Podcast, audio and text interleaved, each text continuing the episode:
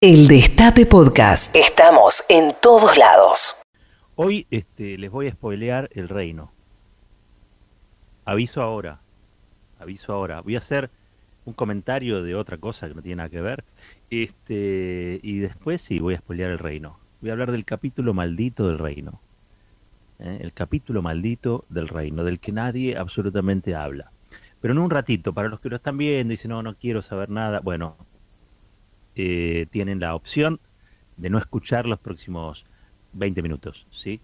Pero los que ya lo vieron, si quieren, obviamente pueden quedarse. Antes, un breve comentario. Ya hablamos del tema de impuestos, ¿no? De cómo estos 90.000 argentinos en la República Oriental del Uruguay, más precisamente en el departamento de Maldonado y más puntualmente en Punta del Este, le reclaman a al jefe comunal eh, que no le cobre, al jefe del departamento, digamos, que no le cobre la, lo que sería rentas. ¿Por qué? Porque no pudieron durante la pandemia disfrutar, gozar de sus viviendas de descanso, entonces este, les parece injusto que les cobren impuestos. Es, es un capítulo de la comedia argentina esa, ¿no? Pero anoche en lo que fue un espectáculo guionado, casi un espectáculo mm, teatral entre Alfredo Leuco y Mauricio Macri. Macri en un momento dijo, no puede ser que en la Argentina para ganar plata haya que evadir impuestos. No puede ser que en la Argentina para ganar plata haya que evadir impuestos. Claro, a, confesión de partes, diría uno, eh, lo quería traer, lo quería citar, esto que dijo Macri, porque de alguna manera era el cierre de el editorial de ayer, ¿no? Lo reconoce quien ha entronizado esa cultura, nada más y nada menos que en el Palacio de Gobierno, en la Casa de Gobierno. Eh, un evasor, alguien que estuvo eh, acusado por contrabandista. Aparece en los Panama Papers, donde realmente surgen sociedades con las que se lava el, dinero, de actividades ilícitas. No pagar impuestos es una actividad ilícita. Bueno, dicho eso, hay cosas de las que no se habla. Le voy a estar hablando en un ratito, les doy cinco minutos, les doy cinco minutos sobre el capítulo maldito del reino. Voy a spoilear el capítulo maldito del reino. Están todavía a resguardo pueden taparse los oídos si no quieren saber. Antes, comento, hay un libro, y de paso se los recomiendo, porque es una escritora exquisita, Samantha Schweblin se llama ella, Samantha Schweblin, que entiendo que está ahora premiada, este, o está ternada para recibir un, un premio, es finalista, ahí está, finalista de un premio en Alemania por un libro suyo que se llama Kentucky's. ¿Sí? Kentucky's, una novela Kentucky's. Que yo la leí, está muy bien, es premiable. Pero yo leí otro libro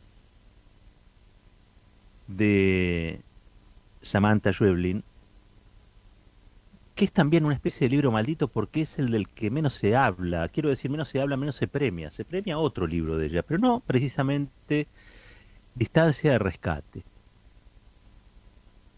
Rescate, ese no se los voy a spoilear. Si tienen la oportunidad, cómprenlo, pídanlo prestado, bájenselo de internet y léanlo.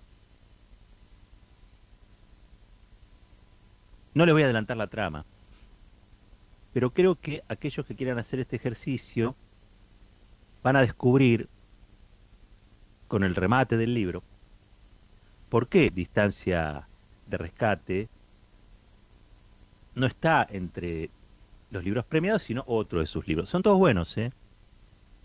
Pero en distancia de rescate, Samantha Schweblin aborda una problemática de muchos pueblos que la están pasando mal. En la Argentina. En la Argentina. Dicho esto, que es una recomendación, me meto con otro asunto. Quedan tres minutos para que les spoilee el capítulo maldito de El Reino. Pero antes, les comento que cuando salió al cine este Joker, eh, el Guasón, eh, muchos la, la catalogaron de una obra de arte, cosa que comparto. ¿sí? De hecho, recibe Oscar, creo que el actor, un actorazo, realmente una interpretación brillante, brillante, eh, de una persona desquiciada, ¿no? Una persona desquiciada. Se destacó, cuando se habla de esa película, se destacó mucho, no solamente la, actuación superlativa ¿eh? del, protagonista, sino también se decía, qué loca la película, ¿no? Y había algo así como un, una suerte de, de aplauso generalizado al sinsentido. Al sinsentido. Alguien que era tan genio que le estalló la cabeza y que andaba por ahí este, convertido, en un, convertido en un loco por las calles de Manhattan. Y se, se habló nada, o casi nada, o directamente nada, de cuál era el contexto en el que transcurría la vida de esta de este, de este eh, este protagonista, iba a decir, de, esta pobre persona, porque está clarísimo, para el que quiere indagar un poquito, que no es que estábamos en presencia de un genio, un genio que este, disfrutaba de ser loco. No, estábamos en presencia de alguien que debía estar medicalizado y no lo estaba. Es decir, de un paciente psiquiátrico externalizado y sin su medicación. Y esto que estoy diciendo es la verdadera trama. Para los que no la vieron en esta clave, yo se las recomiendo. Pueden ver que el contexto en realidad es la llegada de Reagan al poder en los Estados Unidos y son los recortes, el ajuste en salud, ¿sí? que el consenso de, Washington le imprimió, el neoconservadurismo le imprimió a la sociedad estadounidense.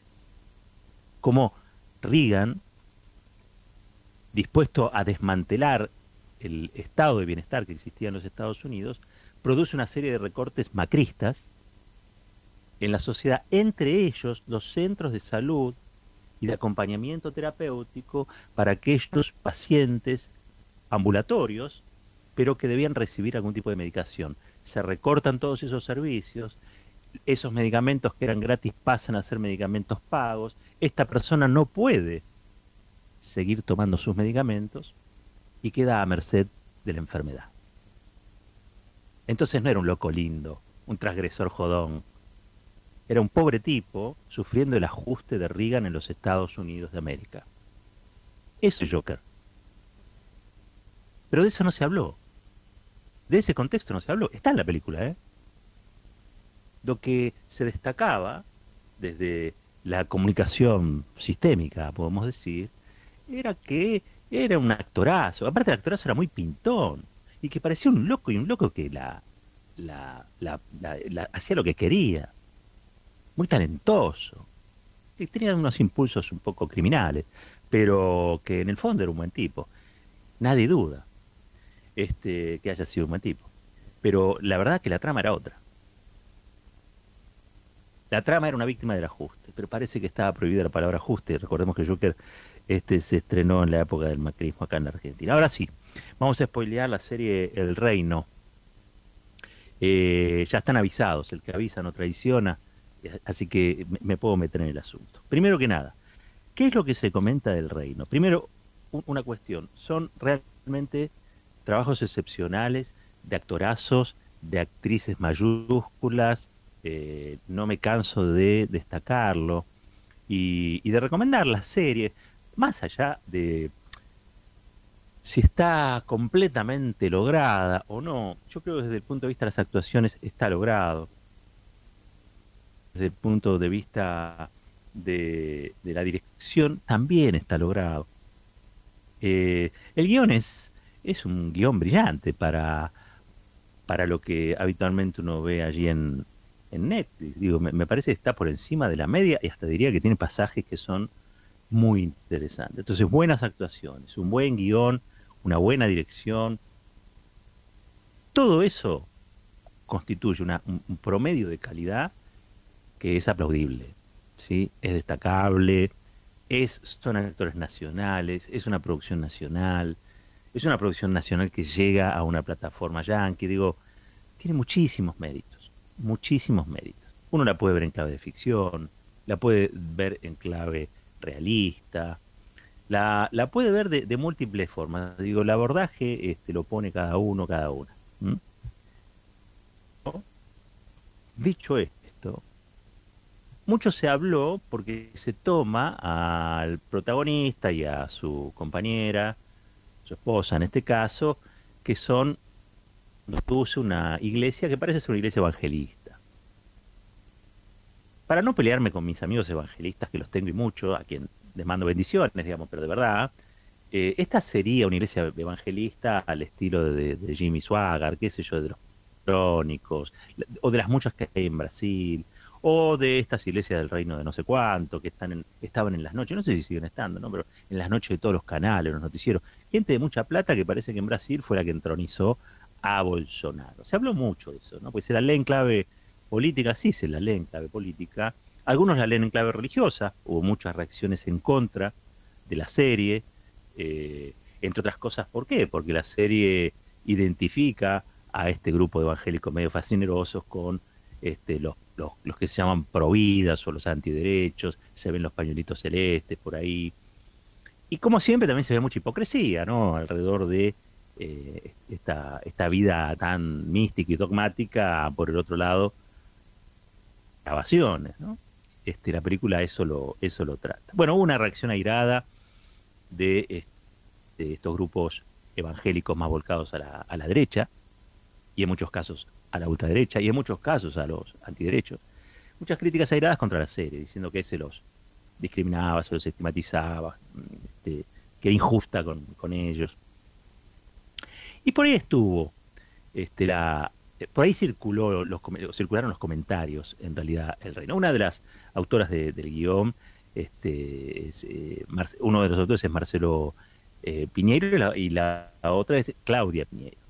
Ustedes recordarán, Claudia Piñeiro se, se puso al hombro, como tantas mujeres, como tantas otras este, mujeres y diversidades, también la campaña contra la penalización del aborto y tantas otras cosas, ¿no? una figura clave del progresismo local, eh, que, insisto, se, se en estas causas y que fue un poco puntario y referencia de estas, de estas causas que ensanchan, que ensanchan las posibilidades democráticas, que ensanchan los derechos de las argentinas y los argentinos. Y, creo que mucho hubo también de reacción de esas iglesias, de, una cosa de despecho, ¿no? Una cosa de resentimiento por haber perdido la votación del aborto. Y bueno, le pegaron, le pegaron a, la serie porque le querían pegar a, Claudia Piñeiro también, eh, una muy buena escritora. Y se habló mucho de eso. Y se dijeron muchas cosas. Ahora, nadie habló del capítulo 6.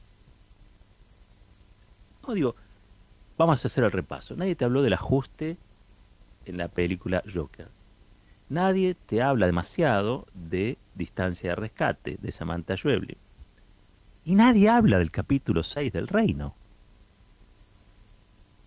Están a tiempo en este preciso instante para apagar la compu, la radio o lo que sea, por lo que nos estén escuchando. ¿Por qué nadie habla del capítulo donde el personaje de Joaquín Furriel, Osorio, es revelado? cinco capítulos, el tipo es un enigma.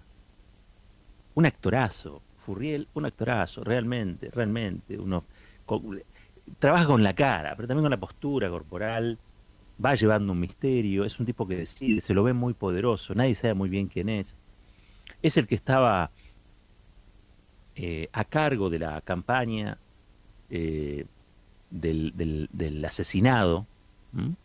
Este, y la verdad es que enseguida aparece quien reemplaza al asesinado eh, y que es el pastor ¿no? de, la, de, la, de la serie.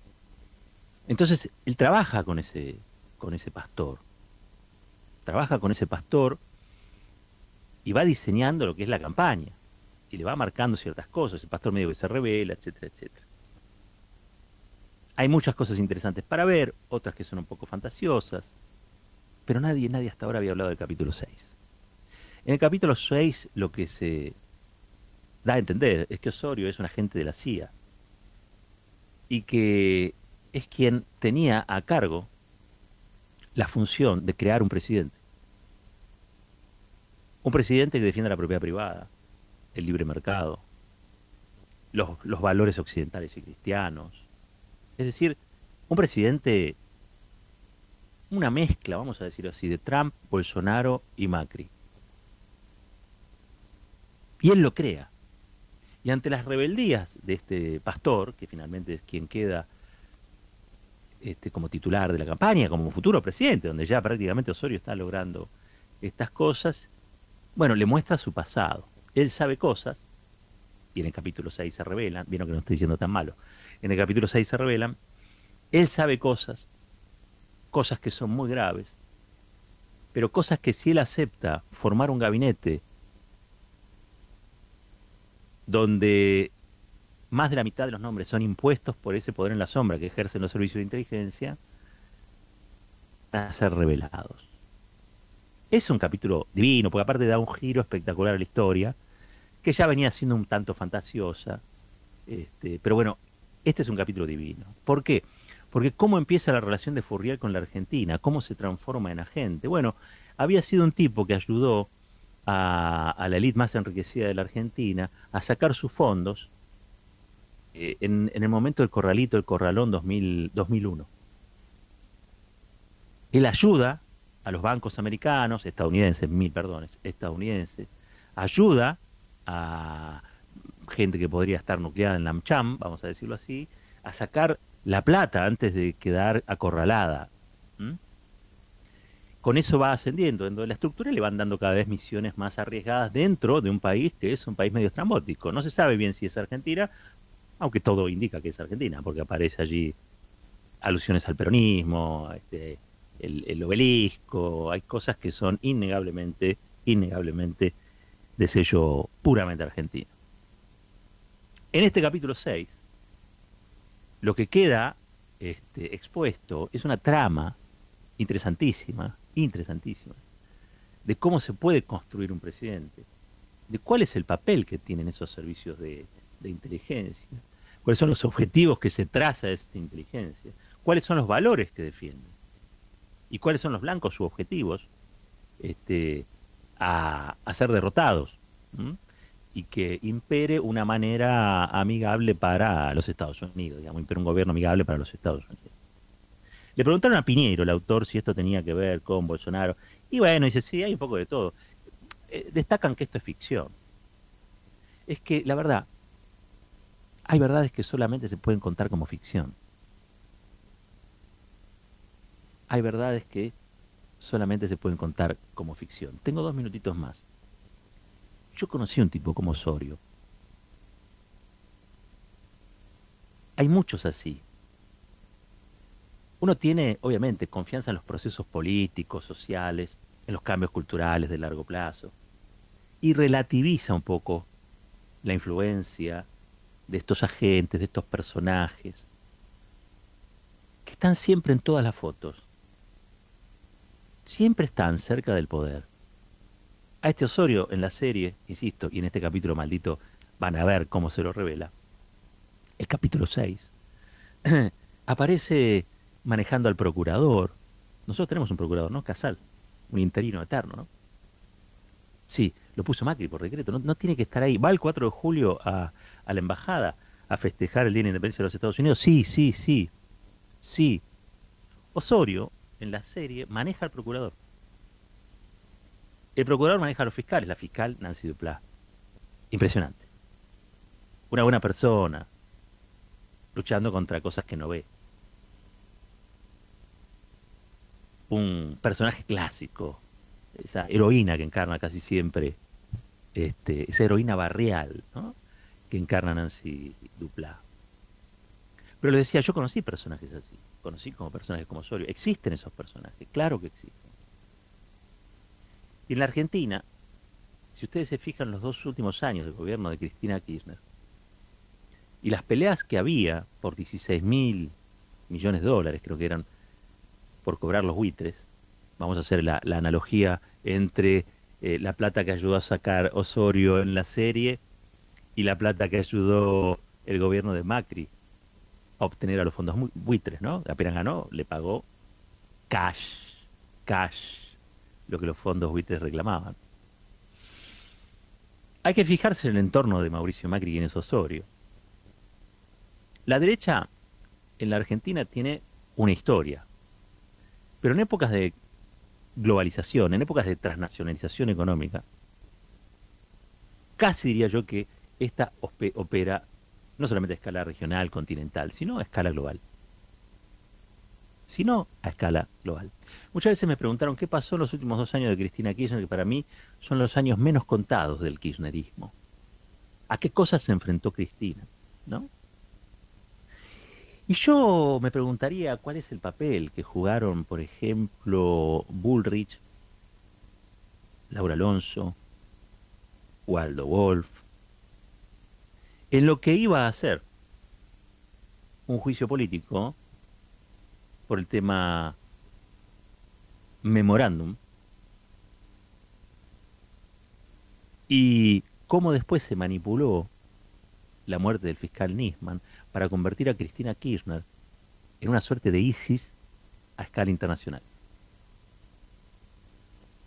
Eso ocurrió porque una vez Cristina fue a Naciones Unidas y denunció, como no lo hacía ningún otro jefe de Estado, otra jefa de Estado, las guaridas fiscales. Había empezado hablando de elevación, ¿no? Las guaridas fiscales que sirven para lavar el dinero, producto de ilícitos, evadir impuestos es un ilícito. Mucho de lo que se conoció a través de los Panama Papers y otros escándalos por el estilo, donde funcionan a través de sociedades offshore, fiscales, la posibilidad de encubrir la verdadera identidad de dinero sucio, que a su vez, pasando por todo ese lavarropa, se convierte en dinero de potentados millonarios que desde el púlpito hablan de, de moral. ¿Cuántos osorios, no? ¿Saben cuántos osorios hay en la Argentina?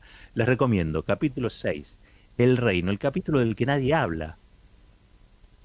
Porque se hablan del pastor, se habla de la pastora, se habla de la hija de Spinetta, de lo lindo que está Furriel, de lo linda que está Nancy Duplá. Se habla de la polémica alrededor de los credos, del evangelio, de si son de derecha, si más de acá, más de allá, pero nadie te habla de este capítulo. El capítulo 6. El capítulo maldito. El capítulo más verdadero de una ficción. Esto es fuerte y al medio. El Destape Podcast. Estamos en todos lados. El Destape Podcast.